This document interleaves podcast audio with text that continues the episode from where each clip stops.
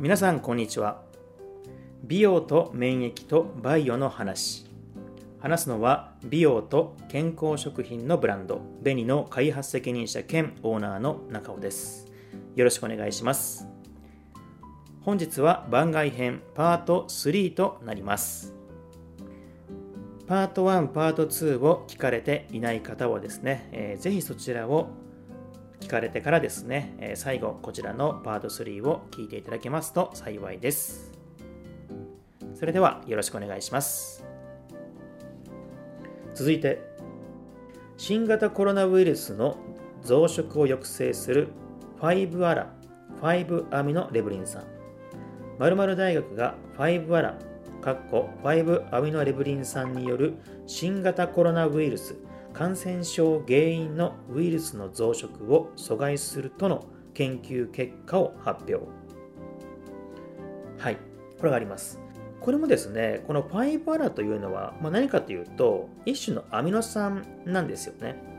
はい。でアミノ酸なんだけれども実は今までですねなかなか世に出てこなかったアミノ酸なんです。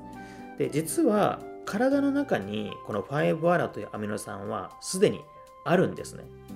何か外部から直接作られたアミノ酸ではなく人間の体にもありますし植物にもありますと。動物にも入ってるんですよね。でそれぐらいですねさまざまな動植物に入っているアミノ酸なので実はこのファイバーラ自体は厚生労働省も食品として認可するほどのですね栄養素の高いものなんですと。だこれがですね今回大学チームがですねこれを使うことによってコロナウイルスのですね増殖を防げたと。要はこのアミノレブリン酸がしっかりある体の中においてはコロナウイルスが増殖しないということの研究結果を出したんですね。で実はここからこのファイバーラというものをじゃあ薬にしようということで国が主体となって今実は臨床試験が始まっているというのがこの5アラなんです。ですのでこれはニュースにも実はなっていましてニュースの向こう側ではですね、まあ、この研究結果をですね発表した大学の教授がですね、まあ、こういう5アラというものがあるということをですね知らせていきたいということを言っています。はい、ただこちらもなぜじゃあこれを消費者庁が言ってるかというと全く柿渋と同じでしてどれぐらい取ればどの人が増殖を予防するのか抑制されるのかっていうものがまだわからないんですね。なので柿渋と違うところでいくと、まあ、ポリフェノールは種類はたくさんあるけれども5アラこのアミノレブリン酸は種類は1種類なんです。なんでこれを取るということは何かしら効果はあるだろうと。ただどれぐらい量を取ればいいのかそれは個人によって違いますよねと。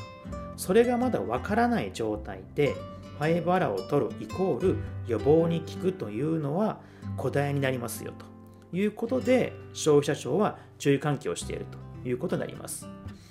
なのでこの5アラやアミノレブリン酸に関しては実はもう論文にも掲載されていて新型コロナウイルスの増殖を阻害しているというところはですね実は世界の研究者がもう分かっていること。なんですが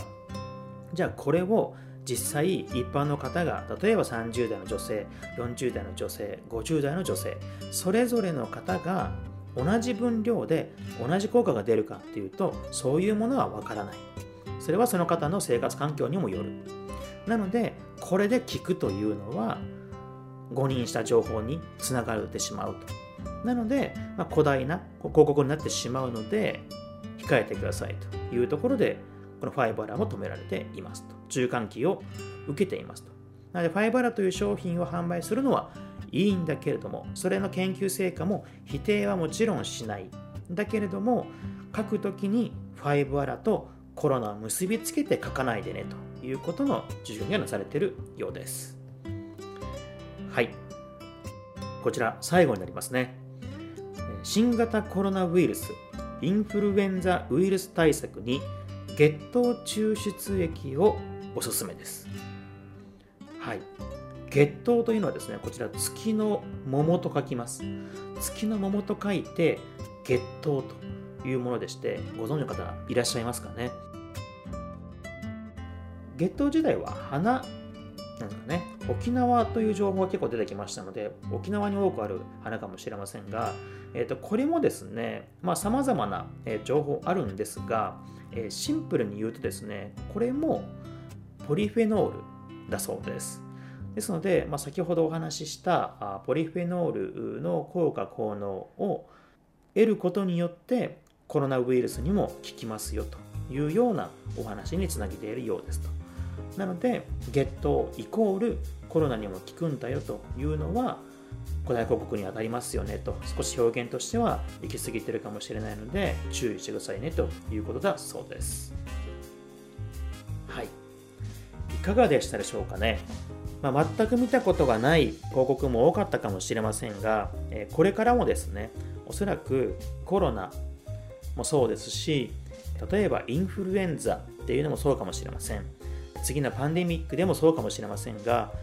さまざまなですね、栄養素が効きますよというのは多く出てくると思いますが、必ずですね、それをそのまま鵜呑みせずにですね、一歩引いた目で、要はどういったことが起きて、なぜこのメーカーはこれで予防ができると言ってるんだろうと。おそらく何かしら体の免疫が高まるような効果効能はあるんです。あるから言ってるんですね。全くないものを言ってるっていうのは本当のただの詐欺メーカーになってしまうので、それは日本にはかなり少ないとは思いますが、基本的にはあるんですと。ただそれの量がものすごく少ないであるとか、どれぐらい食べないといけないかわからないであるとかですね、そんな部分がやっぱり重なってくると、それってその言葉と何かを予防するというのをつなげると、ちょっと古代表現ですよねと。ただまあその成分を取ることによって自分自身が変われるきっかけになるんだったらばぜひその商品はいいと思うんですがそれを鵜呑みしてシンプルに買ってこれを食べてるから大丈夫なんだというふうなことには思わないようにですねしてもらいたいなと思います。なので基本的に日本で出ているですねえっ、と食品とかでですねこれを食べていれば万事全ての病気にかからないというものはおそらくないはずです。はい、もうそういうふうな書き方ができるのは基本的にはお薬だけですね。なので今特にこうワクチンの接種もですね、え日本全体、世界全体で進めている中ですので、まあ、その中においてですね、まあ、こういう表現をしてくる、えメーカーさん、広告があるかもしれませんが、それはですね、実は消費者庁が注意喚起を出しているんだというところのですね、知識を持っていただいた上で、ぜひ参考にしてもらえればなと思います。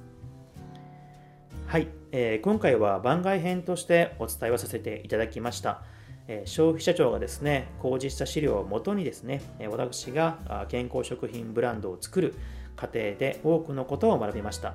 ま、その経験知識を基づいてですね、お話をしております。まあ、実際のエビデンスとかですね、そちらのものは、さまざまなホームページ等々を参考にしながらお話はしておりますとかですね、えデータの捉え方やですね、その活用方法はですね、人それぞれでございますので、え最後はご自身の中でですね、参考にしたいところを切り取ってしていただければ幸いでございます。え本日も最後まで聞いていただきましてありがとうございました。またお会いしましょう。